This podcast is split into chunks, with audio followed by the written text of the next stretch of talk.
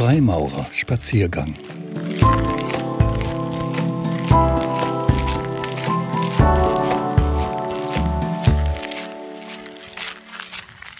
Die Sprache der Symbole. Ein Spaziergang mit Bodo Dannhöfer. Symbole sind Werkzeuge der Erkenntnis. Freimaurer bedienen sich ihrer in besonders intensiver Weise. Das Prinzip von Symbolen ist sehr alt. Es entstammt dem altgriechischen Begriff Symbolon.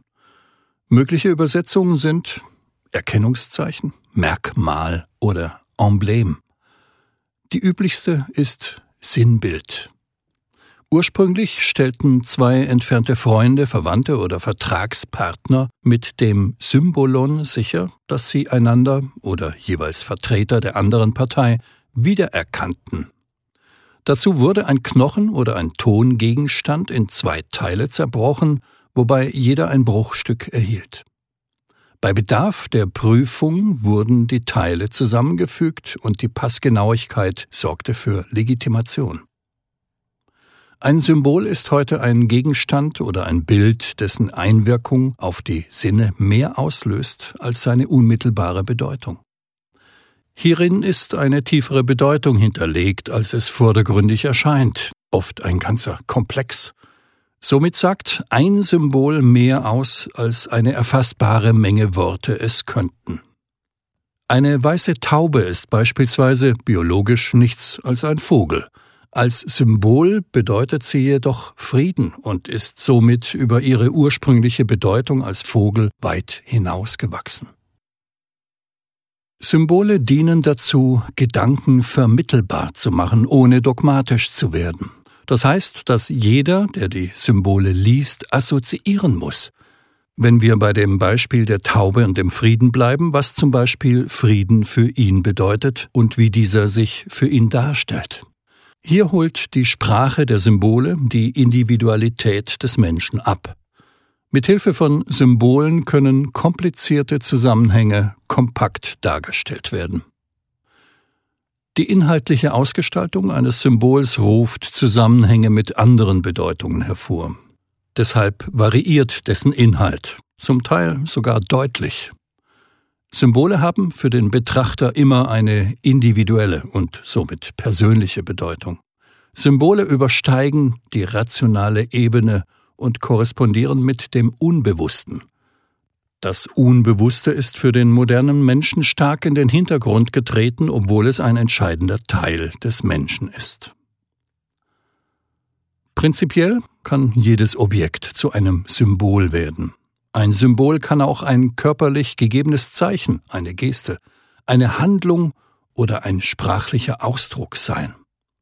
Symbole überwinden das Analphabetentum können überall auf diesem Planeten verstanden werden. Sie gehören zur kommunikativen Grundausstattung eines jeden Menschen. Manche Symbole werden als Ursymbole betrachtet, da sie bei nahezu allen Völkern und zu fast allen Zeiten vorkamen. Etwa Kreis, Dreieck, Kreuz oder Schlange und weitere Archetypen. In den Ursymbolen offenbart sich, nach dem Psychologen Carl Gustav Jung, das kollektive Unbewusste. Auch Zahlen wie die drei, die vier, die sieben oder die zwölf wurden und werden symbolisch oft in diesem Sinne verwandt. Nehmen wir beispielsweise die Zahl sieben. Sie steht symbolisch für die Vollendung. Deshalb wird sie in der Apokalypse des Johannes, dem letzten Buch der Bibel, in der das Ende der Welt beschrieben wird, auch 54 Mal genannt. In der profanen Welt werden Symbole fast überall als Mittel der Identifikation gebraucht. Dazu gehören Flaggen, Hymnen, Zeichen usw. So Denken wir nur an die Hemden und Fahnen der Fußballfans. Sie sind deutlich mehr für die Fans als Stoff oder Kleidung mit farbigem Aufdruck. Hier wird durch Symbole Zugehörigkeit hergestellt. In diesem Sinne spielen Symbole eine identitätsstiftende Rolle, die überaus ernsthaft werden kann. Ebenso bedeutungsvoll und gewichtig sind die Symbole in der religiösen Welt. Die Freimaurerei wird auch als symbolischer Bund bezeichnet, womit auf ihre besondere Bedeutung der Symbole verwiesen wird. Freimaurerei spürt keine letztgültigen Wahrheiten auf, sondern motiviert zu eigenem Streben. Sie wirkt auf die eigene, ganz persönliche Entwicklung. Dazu legt Freimaurerei ihren Brüdern nicht nur einzelne Symbole vor, sondern ein ganzes Symbolgebäude. Viele der einzelnen Symbole entstammen dem mittelalterlichen Bauhandwerk. Andere stehen im direkten Zusammenhang mit der Philosophie der Freimaurer. Einige sind sprachlich, weil sie als Metaphern angewandt werden.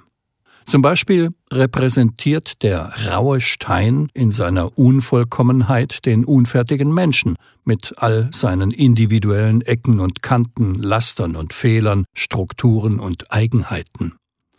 Ein Gebäude aus rauen Steinen zu errichten wäre unmöglich. Ziel der Freimaurerei ist es, aus rauen Steinen kubische Steine entstehen zu lassen.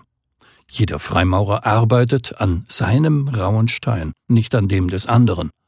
Hierdurch werden die Kanten der Unvollkommenheit abgetragen und der Stein wird nutzbar zur Errichtung eines großen Baus.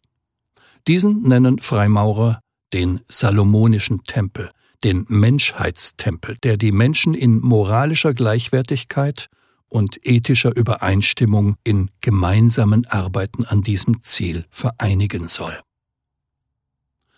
Der salomonische Tempel ist das Lehrbild, das alle anderen Symbole aus sich entwickeln lässt, um sie wieder in eine Einheit zusammenzufassen. Der Tempel ist ein Vexierbild. Er hat mehrere Perspektiven so erscheint er als Tempel des eigenen Inneren, der durch Arbeit an sich selbst zu schaffen und auszugestalten ist, ebenso auch als das Sinnbild der Menschheit, für die der Tempel geschaffen werden soll. Den geografischen Mittelpunkt der freimaurerischen Rituale bildet der Arbeitsteppich. Er zeigt den salomonischen Tempel und ist Träger weiterer Symbole. Der Teppich dient als Lehrtafel für die unterschiedlichen Erkenntnisstufen. Für die Symbolinhalte gibt es keine Dogmen und absoluten Aussagen, sondern nur unterschiedliche praktikable Erklärungen. Da sich Erkenntnisprozesse immer individuell vollziehen, erschließt sich jeder Freimaurer die Symbole auf seine eigene Weise. Auch deren Deutung muss jeder selbst ausgestalten. Ebenso das Verhältnis der Symbole zueinander und ihre Interaktion miteinander muss jeder selbst erkennen. Das Spiel mit der Sprache der Symbole ist vital. Was die Symbole in der Verflechtung im Ritual dem Freimaurer sagen und wie sie emotional auf ihn wirken, kann nur angedeutet, aber nicht formell komplett mitgeteilt werden. Die Wirkung ist individuell, in geistiger Wahrnehmung und in emotionaler Intensität. Die Symbolbedeutungen können durch Vorträge und Gespräche in der Gemeinschaft der Brüder ergänzt und weiter bearbeitet werden. Durch diese geistige Arbeit lernt der Freimaurer die neue und universelle Sprache der Symbole zu lesen. Sie ist keine Sprache im linguistischen Sinne, sondern eine Methode, die neue Erkenntnisfelder erschließen kann. Diese Sprache der Symbolik ist assoziativ und expansiv. Der Maurer lernt dadurch nicht mehr in der Wiederholung seiner bekannten Gedanken zu verharren, sondern offener zu denken, sich neue Sichtweisen zu erschließen und sie mit weiteren Gedanken in Verbindung zu setzen. Seine Gedanken fließen dadurch freier und weiter als zuvor. Bekanntlich ist der Kopf rund, damit das Denken die Richtung wechseln kann. So entsteht ein dynamisch fortschreitender Erkenntnisprozess. Dieser geht nach innen wie nach außen. Nach innen, indem er die eigenen geistigen Fähigkeiten ausbaut, nach außen, indem er die Toleranz für andere Vorstellungen, Assoziationen, Ideen und Gedanken, somit andere Menschen stärkt. Dieser Prozess stellt die besondere Art des Erkenntnisgewinns dar und macht einen Reiz in der Freimaurerei aus. Symbole können in unterschiedlicher Wirkungsweise eingesetzt werden. Indem sie Abstraktes in Gegenständliches überführen, klären sie auf. Sie können aber auch verhüllen, wenn sie nur einem kleinen Kreis von Wissenden zugänglich gemacht werden. Die Sprache der Symbole wird besonders innerhalb der Rituale der Freimaurer genutzt. Alle Lehren der Freimaurerei sind in drei Graden enthalten. Lehrling, Geselle, Meister. In jedem Grad erfolgt die rituelle Initiation. Immer findet sie auf geistiger wie emotionaler Ebene statt. Der Leitsatz des Lehrlingsgrades lautet Schau in dich. Der Leitsatz des Gesellen lautet Schau um dich. Der Leitsatz des Meisters lautet Schau über dich. Die Lehren vermitteln dabei niemals letzte Wahrheiten, sondern setzen den Bruder auf den Pfad der Erkenntnis. Ein Leitsatz der Freimaurerei lautet Erkenne dich selbst. Nur wer Selbsterkenntnis erlangt hat, versteht das Menschsein in einem größeren Zusammenhang. Die Grade bauen didaktisch aufeinander auf und führen zu einem Geheimnis, das nur innerlich zu finden ist. In jedem Grad gibt es Symbole, Metaphern und Handlungen, die dem Arkanum der Verschwiegenheit unterliegen. Diese Symbole dürfen Uneingeweihten nicht mitgeteilt werden, weil sie diese auch nicht verstehen könnten. Die Unaussprechbarkeit symbolischer Inhalte und die damit verbundene Erkenntnis gehören zum freimaurerischen Geheimnis.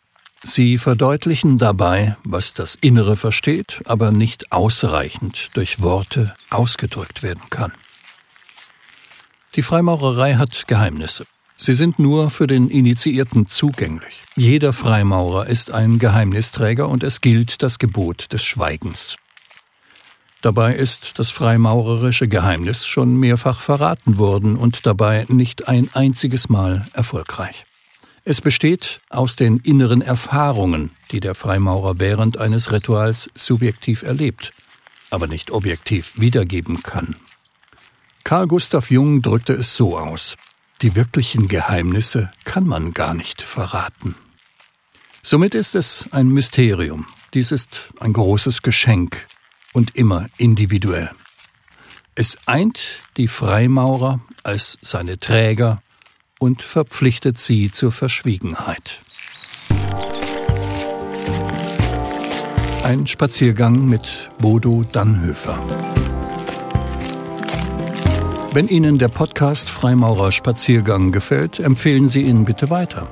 Er bleibt weiterhin kostenlos und werbefrei und ist überall dort erhältlich, wo es Podcasts gibt. Über ein Feedback und eine gute Bewertung, zum Beispiel auf Apple Podcasts, würden wir uns sehr freuen.